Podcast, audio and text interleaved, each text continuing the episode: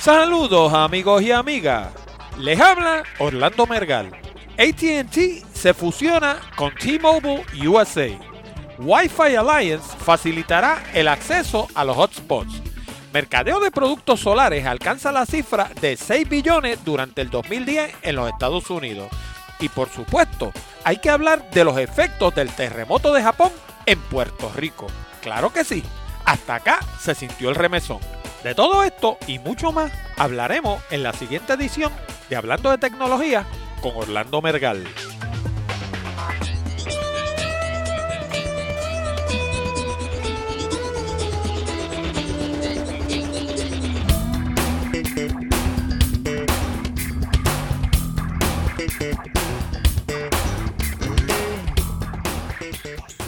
Saludos nuevamente amigos y amigas y bienvenido a una nueva edición de Hablando de Tecnología con este que les habla Orlando Mergal. Este programa llega a ustedes como una cortesía de Accurate Communications y sus nuevos programas en DVD, el resumen perfecto y la entrevista perfecta. Si estás buscando empleo o tienes algún amigo o familiar que esté desempleado, no adivines más.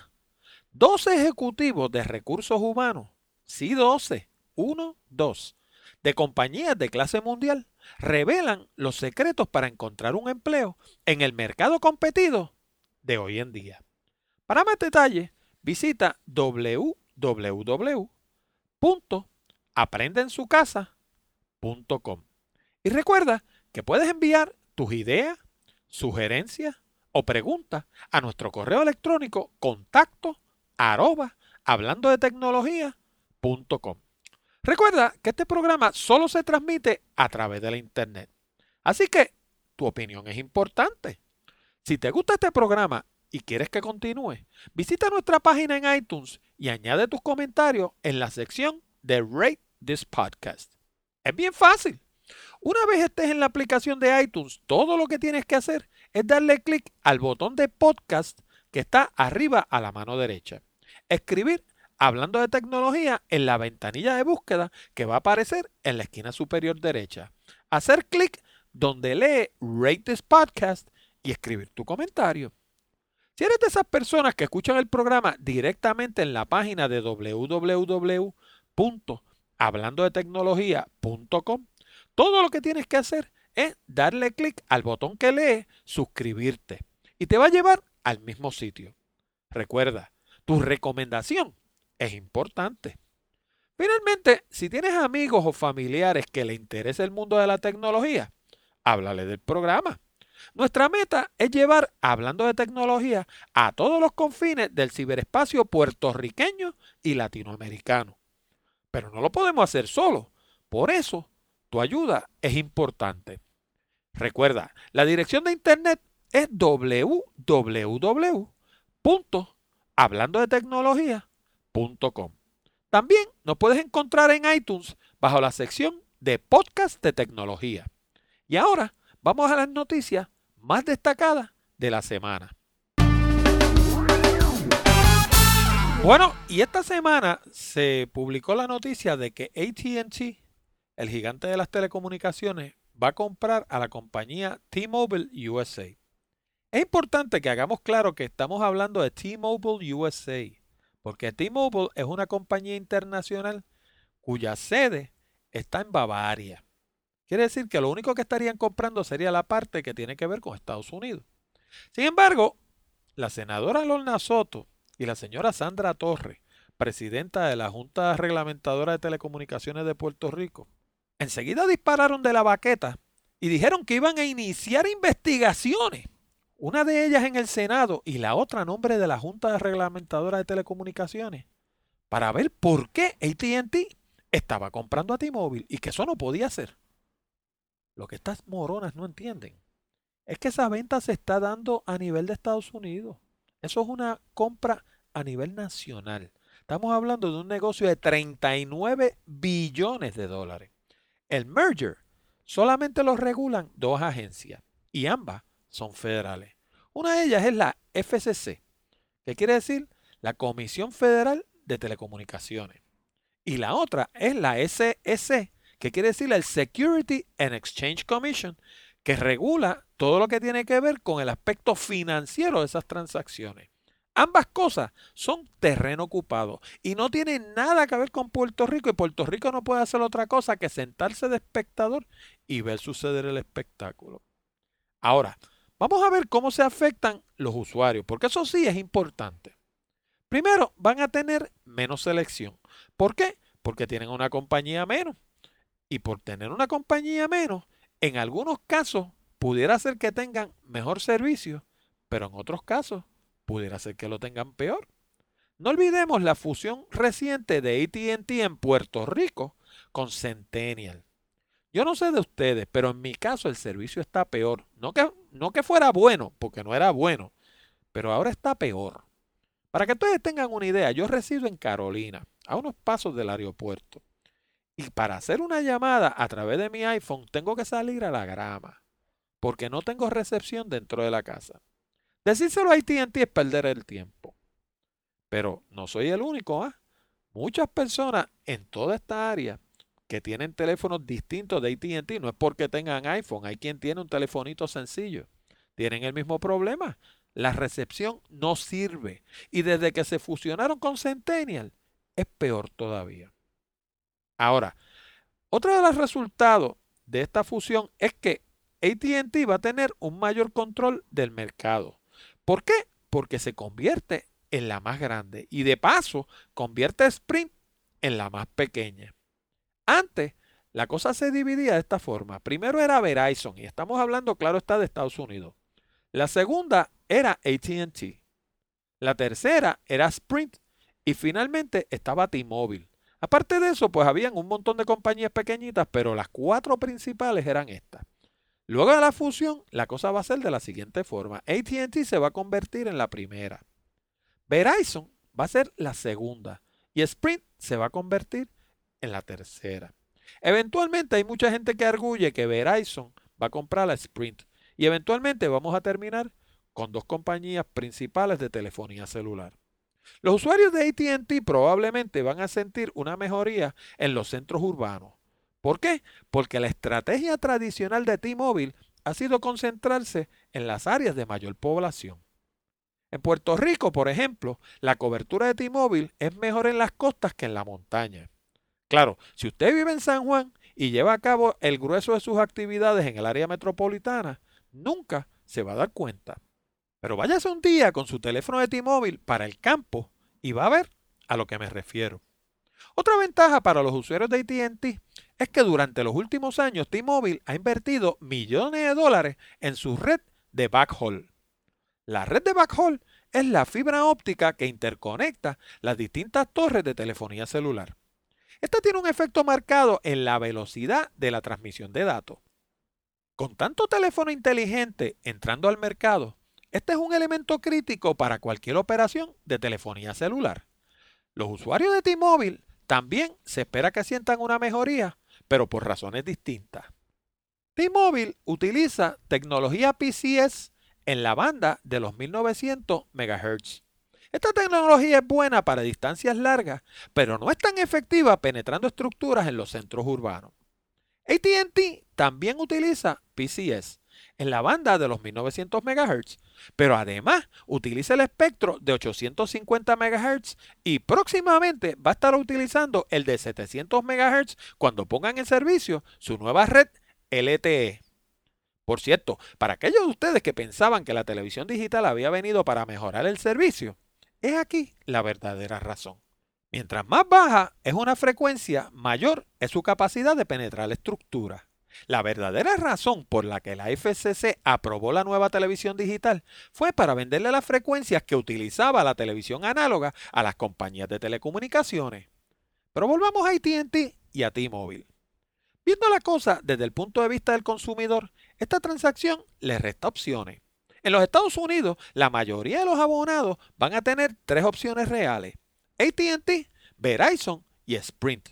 En Puerto Rico van a tener dos. Mientras menor sea la competencia, mayor será el control que tendrán estas empresas. Y eso me trae a la historia de ATT. Contrario a lo que comentó el periodista radial puertorriqueño Luis Francisco Ojeda, ATT nunca, recuerden, nunca ha sido dueña de la Puerto Rico Telephone Company. La Puerto Rico Telephone Company fue propiedad de ITT, cuyas siglas representaban International Telephone and Telegraph, fundada en el 1920 por los hermanos Sóstenes y Hernán Ben. En el 1974, la compañía pasó a manos del pueblo de Puerto Rico bajo la administración de Rafael Hernández Colón. Yo trabajaba con la compañía telefónica para esa época y fui la primera llamada al programa de Ojeda para señalarle su error. Claro, él decidió ignorar lo que yo le dije y siguió criticando a ATT hasta que llamó un pasado vicepresidente de la empresa para señalarle lo mismo.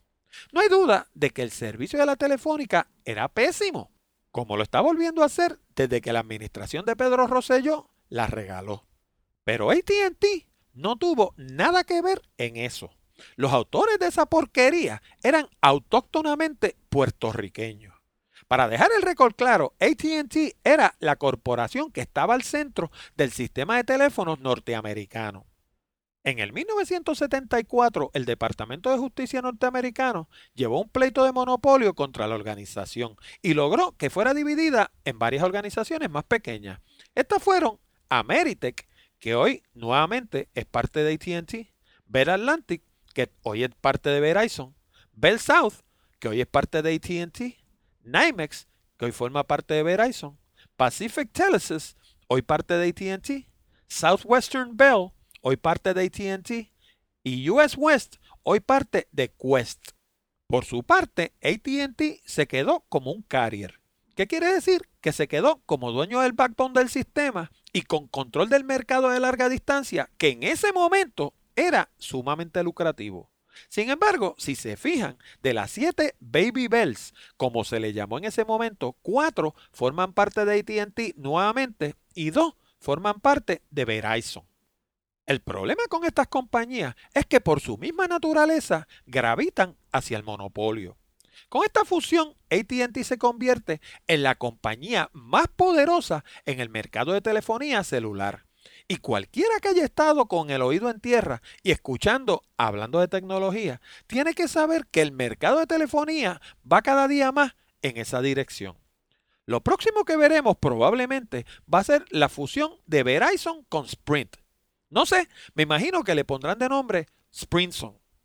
Esta constante fusión de empresas reduce la competencia y encarece el servicio. Ambas cosas detrimentales para el consumidor. Yo pienso que si la senadora Soto y la señora presidenta Torres quieren intervenir en esta transacción, se deben montar en un avión y llevar el caso ante el Departamento de Justicia de los Estados Unidos, en lugar de estar jugando al paladín ante los ignorantes locales. Bueno, y el Wi-Fi Alliance está empeñado en facilitar el acceso a los hotspots. Conectarse a un hotspot puede ser un dolor de cabeza tanto en Puerto Rico como en los Estados Unidos. La gran cantidad de pasos y la inseguridad inherente del sistema hace que muchos usuarios pasen por alto estos servicios.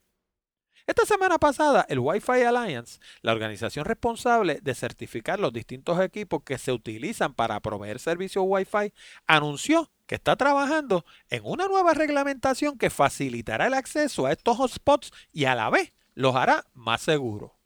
Muchas personas desconocen que cuando se conectan a una de estas redes públicas, básicamente están al desnudo ante los demás usuarios que estén compartiendo ese sistema. Los demás usuarios pueden ver su máquina y en muchos casos pueden leer todos sus archivos. Bajo el nuevo sistema, los usuarios podrán identificar las distintas redes públicas y conectarse a ellas con mayor facilidad. En muchos casos, la información de registro se guardará en la tarjeta SIM del teléfono para facilitar conexiones futuras. El proceso de configuración también va a ser más corto y va a requerir menos información de parte del usuario. Finalmente, todos los routers que se manufacturen luego de implantarse esta nueva regulación utilizarán tecnología WPA2, que hará prácticamente imposible que otras personas intercepten su conexión o vean sus archivos. Se espera que esta nueva reglamentación esté en efecto para comienzos del 2012. Bueno, y el mercado de productos solares alcanzó la cifra de 6 billones durante el 2010 en los Estados Unidos. El mercado de energía solar creció un 67% durante el año pasado y pasó de un mercado de meramente 3.6 billones de dólares durante el 2009 a uno de 6 billones durante el 2010. Esto, según un informe publicado el mes pasado por el Solar Energy Industries Association de los Estados Unidos. California encabezó la nación con la instalación de 258.9 megawatts de corriente directa. Para aquellos de ustedes que desconozcan y que no sean oyentes regulares de hablando de tecnología, los sistemas solares en su estado natural producen corriente directa, mejor conocida por el ciudadano común como DC. Esta corriente se almacena en grandes bancos de batería. Luego se pasa a través de un inversor para convertirla en AC, que es el tipo de energía que utilizan la mayoría de nuestros enseres electrodomésticos. Otros estados que sobresalieron en este esfuerzo de convertir la nación a energía renovable fueron New Jersey con 137.1 megawatts, Nevada con 61.4, Arizona, Colorado, Pensilvania, Nuevo México, Florida, Carolina del Norte y Texas. En Puerto Rico bueno, en Puerto Rico estamos construyendo un gasoducto para quemar combustible fósil. Y lo mejor de todo es el eufemismo que le han dado como nombre, la vía verde. Según el Solar Energy Industries Association, al momento los Estados Unidos cuentan con una base instalada de 152.516 sistemas fotovoltaicos, produciendo un total de 2.1 gigawatts de potencia. La razón principal para este crecimiento acelerado es la adopción creciente por parte de las compañías generatrices. En Puerto Rico, donde el sol baña la isla todo el año, no hemos visto más que aversión por parte de la Autoridad de Energía Eléctrica y el gobierno de turno. A pesar de este crecimiento marcado en el uso de sistemas fotovoltaicos, los Estados Unidos están bastante atrás cuando se les compara con el resto del planeta. Según la Solar Energy Industry Association, la base instalada de sistemas fotovoltaicos en los Estados Unidos solo equivale al 5% de la base instalada a nivel mundial. En este aspecto, los líderes mundiales son España, Italia y Alemania. Por cierto, aquellos de ustedes que quieran saber de dónde estos genios de la publicidad local se robaron el nombre de las vías verdes, todo lo que tienen que hacer es visitar www.víasverdes.com para que se enteren. Les garantizo que no tiene nada que ver con gas. Y no podía faltar que habláramos un poquito del terremoto del Japón. El pasado 11 de marzo, un terremoto de magnitud 8.9 en la escala de Richter azotó a gran parte del Japón. Hace apenas 8 horas, la cifra de muertos por causa del terremoto y subsiguiente maremoto ya iba por 10.151 y 17.053 desaparecidos. Sin duda alguna, esta nación no había sufrido una catástrofe de tal magnitud desde finales de la Segunda Guerra Mundial. En Puerto Rico, el terremoto del Japón también ha tenido sus efectos, a pesar de que nos separa el continente norteamericano. ¿Que ¿Cuáles han sido esos efectos? Pánico, desinformación, circos mediáticos y politiquería. Cualquiera que haya visto las noticias o escuchado la radio recientemente pensaría que Puerto Rico no tiene problemas verdaderos serios de que preocuparse.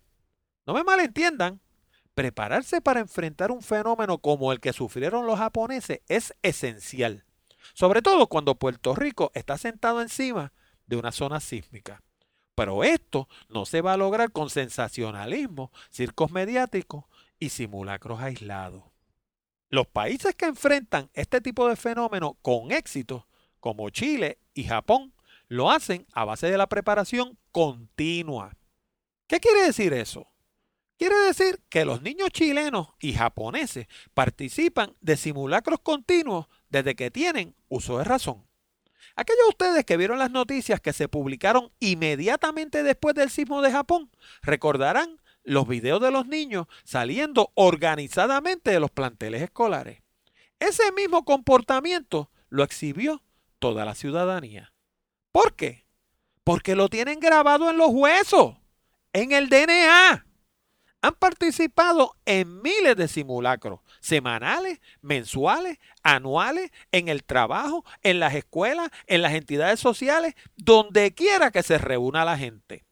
En Puerto Rico nos acordamos de Santa Clara cuando truena. Hacemos simulacros para que los medios y las agencias se luzcan y lo que logramos es evidenciar nuestra ineptitud. Cuando un elefante muere en el sur del Sahara, las hormigas y los gusanos disponen del cadáver en cuestión de días. Pero una hormiga no es capaz de comerse a un elefante. Entonces, ¿cómo lo hace? Pues un bocado a la vez. Asimismo es que uno se prepara para enfrentar los efectos de un terremoto. Durante mi niñez viví nueve años en el estado de Nueva York. Durante esos primeros cinco años de mi vida escolar participé en cientos de simulacros para fuego y ataques nucleares. Gracias a Dios, nunca tuve que poner en práctica lo aprendido. Pero una cosa es cierta, mis compañeritos y yo sabíamos exactamente qué hacer en caso de una emergencia. ¿Cómo es posible que las autoridades puertorriqueñas pretendan hacer un simulacro si el ciudadano común no tiene ni idea de lo que debe hacer? En su empeño de sacarle el jugo publicitario al temor de la gente, lo que hacen es demostrar su ineptitud, demostrar su falta de preparación, evidenciar que en caso de venir una verdadera emergencia, la crisis sería devastadora. Y lo peor de todo es que no se escucha una sola voz de sensatez en el horizonte. Todas las emisoras de radio y televisión del país, sin excepción, han participado del botín mediático. Le han sacado hasta la última gota de jugo al terremoto del Japón. Y eso no sería del todo malo si de alguna forma aprendiéramos de la experiencia nipona. Pero la verdad objetiva es que si a Puerto Rico lo azotara un terremoto de magnitud 8.9 mañana, estaría el muerto Josco y el caos se apoderaría del país. Estas cosas son demasiado serias para jugar con ellas. Como tantas otras cosas, la preparación para enfrentar un desastre telúrico tiene que ser un proyecto de país en el que participen todos los sectores. Hay que dividir el elefante en pedacitos. Claro, el problema con eso es que ninguna de las hormigas se va a llevar la gloria, pero al final del día estaremos equipados para enfrentar la crisis con el mismo estoicismo que lo ha hecho el pueblo japonés. Bueno amigos y amigas, con esto llegamos al final de esta edición de Hablando de Tecnología con Orlando Mergal. Les recordamos que pueden enviar sus preguntas, comentarios y sugerencias a la dirección de correo electrónico contacto arroba hablando de. Además, si tienen preguntas directas sobre los temas discutidos en el programa de hoy o necesitan servicios de comunicación de excelencia para su empresa, nos pueden llamar al 787-750-0000 de Accurate Communications para una consulta. Les habló Orlando Mergal de Accurate Communications. Les recuerdo que si tienen algún amigo o familiar de la tercera edad que quiera aprender sobre computadora y participar en nuestros programas, le pueden recomendar nuestros DVD, las computadoras en la edad de oro y la internet en la edad de oro. Los consiguen en nuestra tienda en la internet www.aprendensucasa.com. Asimismo, si deseas mejorar tu redacción y progresar más rápidamente en el ámbito profesional, te sugiero nuestro DVD Redacción Eficaz. Con este programa de casi dos horas de duración en español, aprenderás todo lo que necesitas saber para escribir todo tipo de documentos comerciales y sobre todas las cosas, lograr el resultado. También es un excelente recurso si vas a comenzar tu propio blog. Lo consigues en el mismo lugar www.aprendensucasa.com. Con esto nos despedimos hasta la próxima semana cuando discutiremos más temas interesantes del mundo de la tecnología. Hasta la próxima, amigos.